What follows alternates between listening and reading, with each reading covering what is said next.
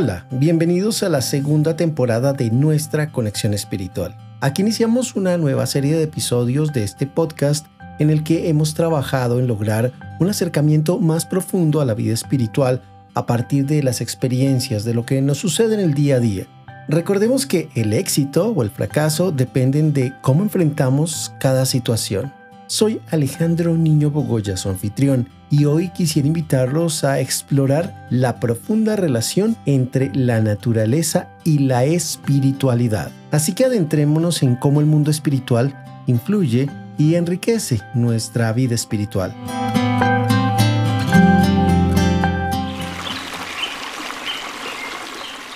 Pues comencemos diciendo que la naturaleza siempre ha ocupado un lugar especial en el ámbito de la espiritualidad. A lo largo de la historia, innumerables culturas y sistemas de creencias han reconocido la sacralidad del mundo natural, es decir, que siempre se ha relacionado a la naturaleza con lo sagrado. Fíjense que cuando nos detenemos a mirar la inmensidad de la creación reflejada en el mundo natural, podemos evocar un sentimiento de asombro y de misterio, recordándonos la belleza y la complejidad de la vida, y no podemos dudar que Dios está detrás de esa creación. La naturaleza posee un poder increíble para sanarnos y anclarnos con la realidad, así que pasar tiempo en el entorno natural puede calmar nuestras mentes e incluso nuestros espíritus.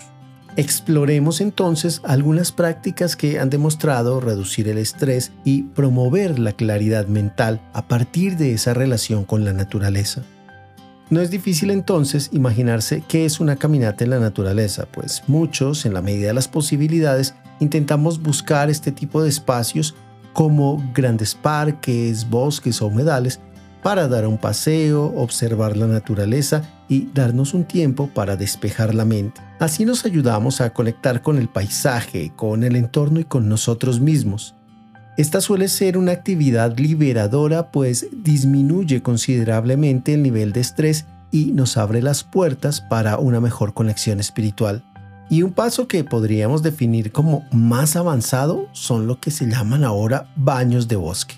De repente no nos suene tan familiar el término, pero últimamente se ha convertido en un tema recurrente, ya que han tenido un éxito formidable en países como Estados Unidos. Tras indagar un poco, pude averiguar que los baños de bosque se originaron en Japón. Su significado literal es absorber la atmósfera del bosque. Realmente es un concepto que se remonta a la década de 1980, cuando algunos técnicos de la Agencia Forestal de Japón se marcaron dos objetivos. Por una parte, querían ponerle valor a los bosques del país, que cubren, entre otras cosas, el 67% de su superficie. De otro lado, lo que querían era promover el contacto con la naturaleza entre los pobladores urbanos, quienes por su condición, por estar viviendo en grandes ciudades, tenían elevadísimos niveles de estrés y de ansiedad, todos ellos asociados al trabajo. Entonces, para sintetizarlo un poco, se podría decir que los baños de bosque son una especie de paseo inmersivo por un lugar natural no transitado. Se hacen de manera pausada, atenta, poniendo a trabajar cada uno de los cinco sentidos. Pues esto no es una salida de domingo al parque, pero tampoco es estrictamente necesario un bosque inmenso más aún cuando en nuestras ciudades suelen ser escasos. Así que puede ser un espacio natural, abierto, pero lo importante es hacerlo sin prisa. Un baño de bosque puede llevarnos hasta cuatro horas para recorrer tan solo un kilómetro y medio. Ya cuando lo miramos en contexto, un baño de bosque por definición puede ser una excelente herramienta para desconectarse de la rutina y de los hábitos poco saludables asociados al sedentarismo. Por eso no es casual que el bosque o el lugar que hayamos definido se recorre en silencio, sin más estímulos que los que ofrece el bosque mismo, aplicando todos, todos los sentidos a los elementos naturales que podemos observar por el camino. Resulta ser que esta práctica fortalece los sistemas de nuestro organismo y puede a su vez contribuir con la reducción de las emociones negativas, los niveles de ansiedad y estrés y la tensión arterial junto con la incidencia de infartos. Y esto lo digo porque los mismos japoneses decidieron desarrollar estudios científicos para medir la eficacia y la efectividad de este tipo de prácticas. Así que este entonces es una importante recomendación en este episodio de nuestra conexión espiritual.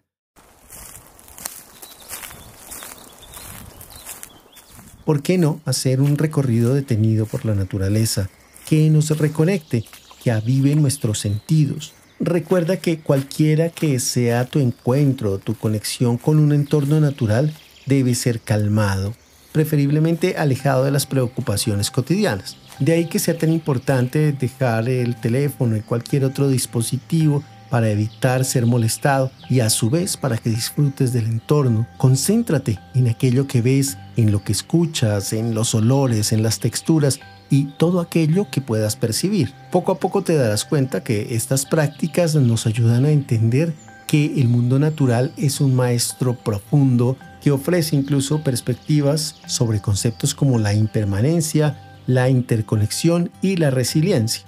Al observar los ciclos de la naturaleza podemos profundizar incluso en nuestra comprensión espiritual. Tengamos en cuenta que la naturaleza nos da lecciones muy valiosas para esa vida que hemos buscado mucho más cercana del mundo espiritual.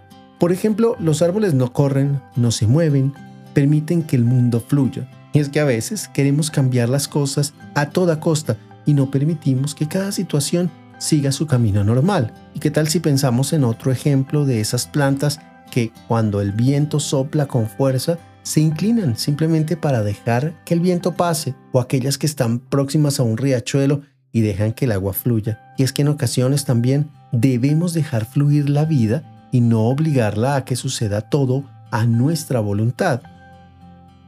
Personalmente quería vivir esa experiencia y a propósito de esa relación profunda entre nosotros como seres humanos y el entorno natural, hice el ejercicio de retirarme un poco a un pequeño bosque al que iba por primera vez. Decidí entonces poner mis cinco sentidos, ver todo con asombro, las plantas, el agua fluyendo, los altibajos del camino, el canto de las aves. No era precisamente un lugar muy alejado de la ciudad, tampoco un espacio de completo silencio, pero al vivir esta experiencia con una mayor profundidad pude darme cuenta de la importancia de mantenerse presente.